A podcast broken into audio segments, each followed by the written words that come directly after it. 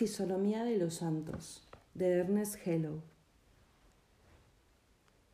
Empecemos la lectura del primer santo con el prefacio escrito por el mismo autor. Este siglo es un combate, un estruendo, una explosión, un tumulto.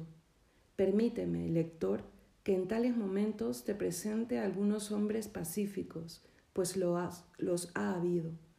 Por más que al mirar al mundo uno se sienta casi maravillado de ello, lo cierto es que ha habido pacíficos. Entre ellos, algunos han recibido una denominación singular, oficial, y se llaman santos. Santos. Detengámonos a considerar esta palabra, santos. Olvidémonos de los hombres en lo que es menester para acordarnos del hombre. Pensemos en nosotros mismos. Contemplemos nuestro abismo. Meditemos lo que ha de suceder para que un hombre se convierta en un santo. Sin embargo, esto ha sucedido. Si hubiera sucedido una sola vez, tal vez la atención se hubiera fijado más en ello, pero no, ha sucedido a menudo. A menudo, qué palabra para un hecho tal. De los santos puede decirse lo que de los astros. Por su abundancia fueron apreciados menos. Uno de los grandes errores del mundo consiste en figurarse a los santos como seres completamente extraños a la humanidad, como figuras de cera, vaciadas de todas en el mismo molde, vaciadas todas en el mismo molde. Y este error es el que yo quiero principalmente desvanecer. El mundo sobrenatural, como el natural, contiene la unidad en la variedad. Tal es el sentido de la palabra universo. Los elegidos difieren en inteligencia, en aptitudes, en vocación. También son diferentes sus dones, la gracia que poseen. Y no obstante, en el fondo de esas enormes diferencias reside una semejanza invencible, porque todos ellos llevan impresa una misma señal, que es el sello de Dios mismo. Sus vidas, prodigiosamente distintas, contienen, en varias lenguas, una misma enseñanza. Tan diversas como son, jamás son contradictorias. Todas ellas están ligadas a la historia, mezcladas a sus innumerables complicaciones, y sin embargo, la pureza de la enseñanza que contienen permanecen absolutamente intactas. En este libro he reunido figuras muy diferentes. Las hay célebres y las hay olvidadas. Las hay en todos los grados de la escala, trabajos, pruebas, ocupaciones, vocación, vida íntima, vida externa, lucha interior, lucha material, estado social, época, situación, mil cosas difieren en ellas y alrededor suyo. Pero cuanto más diversas son, más se ve resplandecer en ellas el principio de unidad que les da vida. Todas tienen la misma fe, todas cantan y el credo que cantan es uno mismo. Cantan el mismo credo a través del tiempo y del espacio, en el trono, en el claustro o en el desierto. Esta unanimidad no os admira, hombres del siglo XIX. Estos dos términos, la variedad y la unidad, son los que yo he procurado revelar fielmente he procurado revelar las semejanzas y las diferencias de esas fisonomías, pues a bosquejar fisonomías vengo, no a narrar vidas. He intentado mostrar cómo muchos santos son muchos hombres y no hay más que un solo evangelio. Y para decir esas cosas inmortales y tranquilas, he escogido la hora en que el mundo pasa con su estruendo. Uno de los caracteres de la Iglesia Católica es su calma invencible. Esta calma no es frialdad. La Iglesia ama a los hombres, pero no se deja seducir por sus flaquezas. entre el fragor de la tempestad o de los cañones, la Iglesia celebra la invencible gloria de los pacíficos y la celebra cantando. Las montañas del mundo pueden un día precipitarse unas sobre otras y caer deshechas. Si tal día es la fiesta de una humilde pastorcilla santa, la Iglesia celebrará a la humilde pastorcilla con la invariable calma que ha recibido de la eternidad. Sea cual fuere el ruido que su alrededor muevan los pueblos o los reyes, la Iglesia no olvidará ni a uno solo de sus pobres, ni a uno solo de sus mendigos, ni a uno solo de sus mártires. Nada le hacen ni los siglos ni los truenos. Cuando más fuerte ruja la tempestad, la Iglesia, remontando el curso de los siglos, celebrará la gloria inmortal de alguna jovencita desconocida durante su vida y muerta más de mil años ha. En vano tiembla el mundo entero. La Iglesia cuenta sus días por sus fiestas y no olvida ni a uno de sus ancianos, ni a uno de sus niños, ni a una de sus vírgenes, ni a uno de sus solitarios. La maldecís y ella canta. Nada adormecerá, nada espantará su invencible memoria. Ernest Gelo 1. Los Reyes Magos. Levántate, ilumínate, oh Jerusalén, porque tu astro se ha levantado. Los siglos habían pasado sobre las llamas de Isaías sin extinguirlas. El clamor del profeta resonaba todavía, al menos en el corazón de la Virgen. La muda y vaga espera del género humano se precisó, se localizó en tres reyes de Oriente los principales personajes de Oriente eran los magos. Es menester no engañarse con el nombre, suponiendo que al decir magos se quería significar hombres dedicados a la magia. No, eran sabios, eran reyes. En Oriente, los sabios eran reyes. En la antigüedad remota, la más alta ciencia, tal como el Oriente la concibió, llevaba cetro y corona. Eran astrónomos y fueron avisados por una estrella. Una ley existe en virtud de la cual los elegidos lo son según su naturaleza y son llamados según su carácter. Cada visión, cada aparición, cada palabra divina interior o exterior toma, en cierto modo, la semejanza de aquel que debe verla u oírla. Se proporciona y determina según el nombre que en el mundo invisible lleva el escogido para contemplarla. Por esto los reyes de Oriente, los reyes sabios, los depositarios de las antiguas tradiciones relativas a Balaán, los reyes astrónomos, los reyes ocupados en las cosas del cielo, los reyes que habían sentido el eco misterioso de la antigua tradición murmurar en sus oídos Orietur stella, se levantará una estrella, los reyes elegidos y consagrados, que representaban en sí solos, tres como eran, la vocación de los pueblos, fueron llamados por una voz digna de su grandeza, fueron llamados por una estrella. Melchor representaba la raza de Sem, Gaspar la raza de Cam, Baltasar, la raza de Jafet. He aquí a Cam reconciliado, y la cananea verá el rostro de aquel a quien la estrella anuncia y triunfará de él por una plegaria. No creo que nunca la pintura haya representado esa escena con la grandeza que le corresponde. El diluvio había concluido, las aguas se habían retirado, las tres ramas de la familia humana estaban alrededor de Noé en las personas de sus fundadores. Noé les separa, Noé bendice y maldice.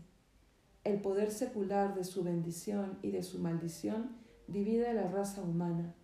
Aquel poder dobla la cerviz de Cam bajo el yugo de Sem y de Jafet. Ante el pesebre de Belén, junto a Jesucristo, de quien Noé fue figura, las tres ramas se unen de nuevo. Gaspar, hijo de Cam, acompaña a Melchor, hijo de Sem, y a Baltasar, hijo de Jafet. Sobre, sobre Gaspar no pesa ya inferioridad conocida, se le da lugar igual al de sus compañeros. Las naciones están allí presentes en la persona de aquellos que las representan. Ninguna de ellas puede ser envidiada de las demás. Todas son llamadas por la misma estrella. La misma atracción, igualmente celestial para todas, igualmente majestuosa, las reúne y las inclina en una misma adoración. Las tres ramas de la familia humana han oído resonar con igual claridad en sus oídos los ecos del Salmo. Los reyes de Tarsia y de las islas ofrecerán sus presentes. Los reyes de Arabia y de Saba llevarán sus dones. Todos los reyes de la tierra le adorarán y todas las naciones le servirán. Salmo 72. ¿De dónde venían? No se sabe a punto fijo, pero todo hace creer que de la Arabia feliz.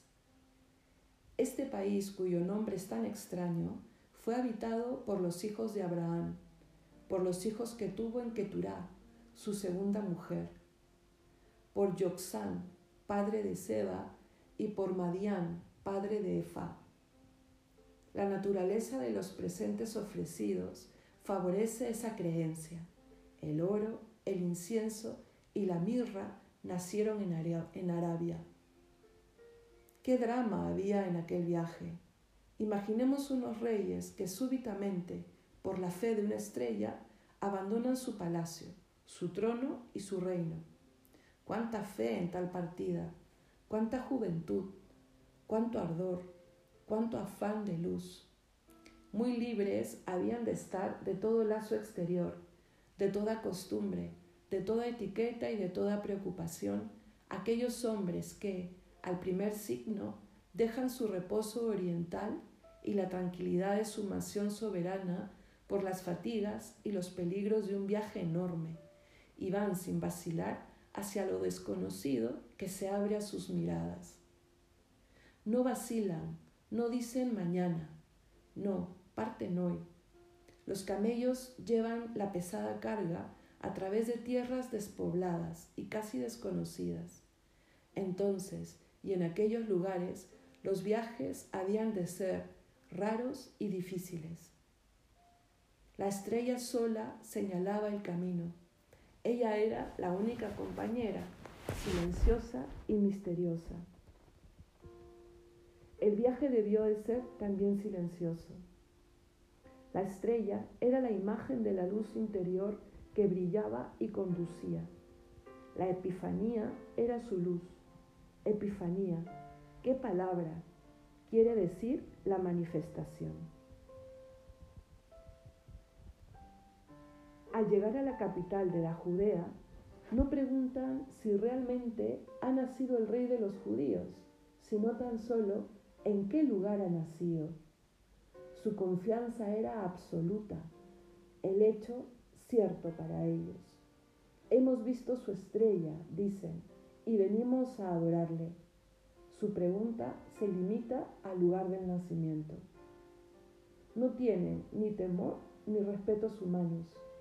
Dicen la cosa tal como ellos la saben, sin otros miramientos a nada ni a nadie. No se preguntan si es prudente hablar a Herodes del rey de los judíos, ni si ha de parecer extraño que vengan de tan lejos por la fe de una estrella. No se preguntan nada, dicen en alta voz lo que piensan y sin embargo hablan a Herodes, a Herodes que hizo morir a su primera mujer, Mariamna, que se desembarazó de sus tres hijos porque desconfiaba de ellos. Pero los tres magos tienen suficiente grandeza para ser sencillos. Marchan porque creen, hablan porque creen, encuentran porque creen. Y mientras su fe ingenua encuentra a aquel que busca, Herodes, el hábil, el astuto, el calculador, el político refinado, degüella a todos los niños que no tiene interés en degollar y deja vivo únicamente aquel a quien quiso hacer morir. Engaña, informa a los magos inquiriendo, se hace astuto para con la ingenua grandeza de la alta ciencia oriental. Cuando lo hayáis encontrado, les dice, avisádmelo para que pueda yo ir a adorarle también. Y queda preso en sus propias redes y se pierde a sí mismo. Él solo será la víctima de su doblez, por la cual quizás se felicita, contento de lo bien que ha representado su papel. Cuánto no debió burlarse de los tres magos al ver su confianza, y qué indignación no sentirían estos al ver que los judíos no se dignaban buscar entre ellos a aquel que el oriente venía a buscar de tan lejos y cómo debió mostrarse ante sus ojos aquella espantosa verdad. Nadie es profeta en su tierra. ¿Qué efecto debió producirles el lugar donde encontraron al niño? Venían de la Arabia para adorarle y eran reyes. Aquel a quien venían a adorar, rechazado aún antes de su nacimiento, no había encontrado en la posada un lugar donde nacer todos los aposentos estaban tomados. María y José no habían encontrado sitio. La terrible sencillez de la narración evangélica no insiste en esto que, sin embargo, va más allá de todo pensamiento. Consigna simplemente que no había lugar en la posada. La magnificencia oriental ostentando el oro, el incienso y la mirra llevando sus reyes en sus camellos, con su séquito y sus presentes. Esta magnificencia voluntaria y lejana, entusiasta y extraña, muestra en vivo contraste la conducta de aquella gente, de la gente del país, que llenaba la posada sin dejar un sitio para aquel que se refugia entre un buey y una mula, porque está en su tierra y la estrella lo anuncia en oriente.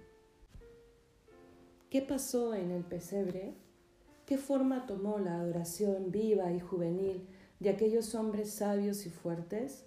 ¿O qué pintor sería aquel que diera a cada uno de los tres reyes la fisonomía de la rama que representa, que escribiera en sus frentes los nombres de Sem, de Cam y de Jafet, que revelara su adoración según el espíritu de la familia humana que en cada, que en cada uno de ellos vive, que mostrara con pompa y sin esfuerzo el esplendor oriental en el pesebre de Belén, y sobre todo, qué pintor aquel que pusiera en el rostro de José y en el de María la conciencia de lo que allí pasaba.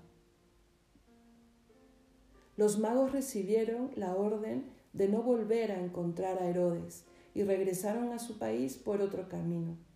El camino que sirve para ir al pesebre no sirve para volver de él. El religioso Cirilo, en la vida de San Teodosio, cuenta que los reyes se apartaban de los grandes caminos y de los lugares frecuentados y se retiraban por la noche en las cavernas buscando la soledad. ¿Quién es capaz de medir la profundidad de la impresión que habían recibido?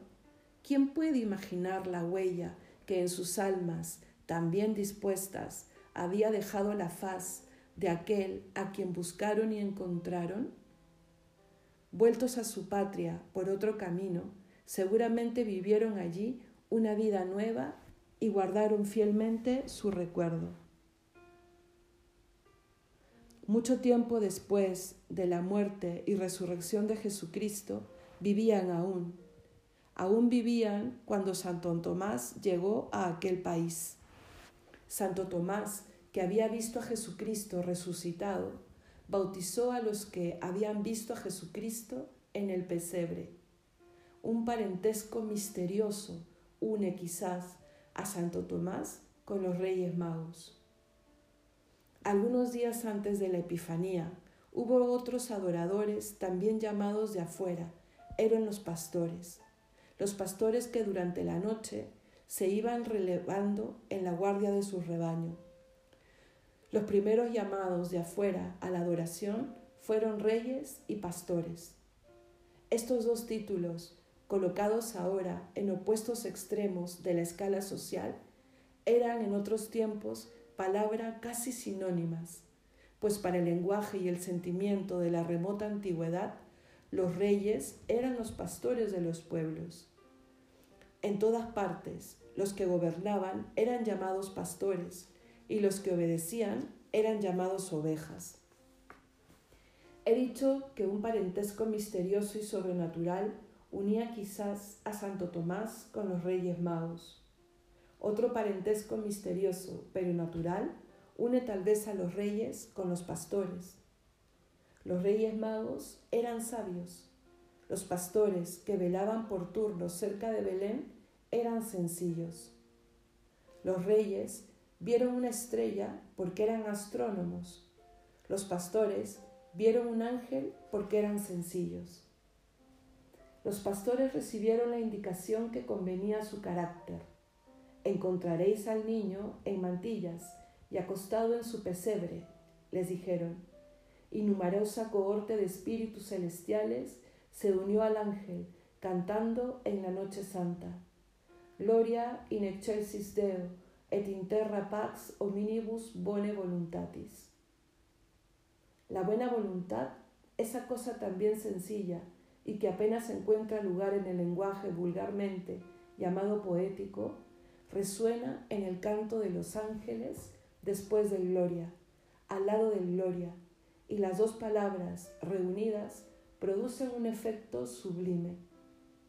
El carácter distintivo de los pastores fue probablemente la sencillez, el de los reyes fue quizás la magnificencia y la generosidad. No quiero decir solo la generosidad en los presentes, en el oro, en el incienso y en la mirra, sino en la generosidad, en la fe, en la adoración, en el emprender el viaje. No quiero decir solamente la generosidad que da, sino también la generosidad que se da. Sus reliquias fueron transportadas de Persia a Constantinopla. Santa Elena las hizo depositar con magnificencia en la Basílica de Santa Sofía. El obispo Eustaquio, en tiempos del obispo Emanuel, las llevó a Milán. Cuando Federico Barbarroja entró a saco en esta ciudad, las reliquias de los Reyes Magos recibieron en Colonia su hospitalidad hasta ahora.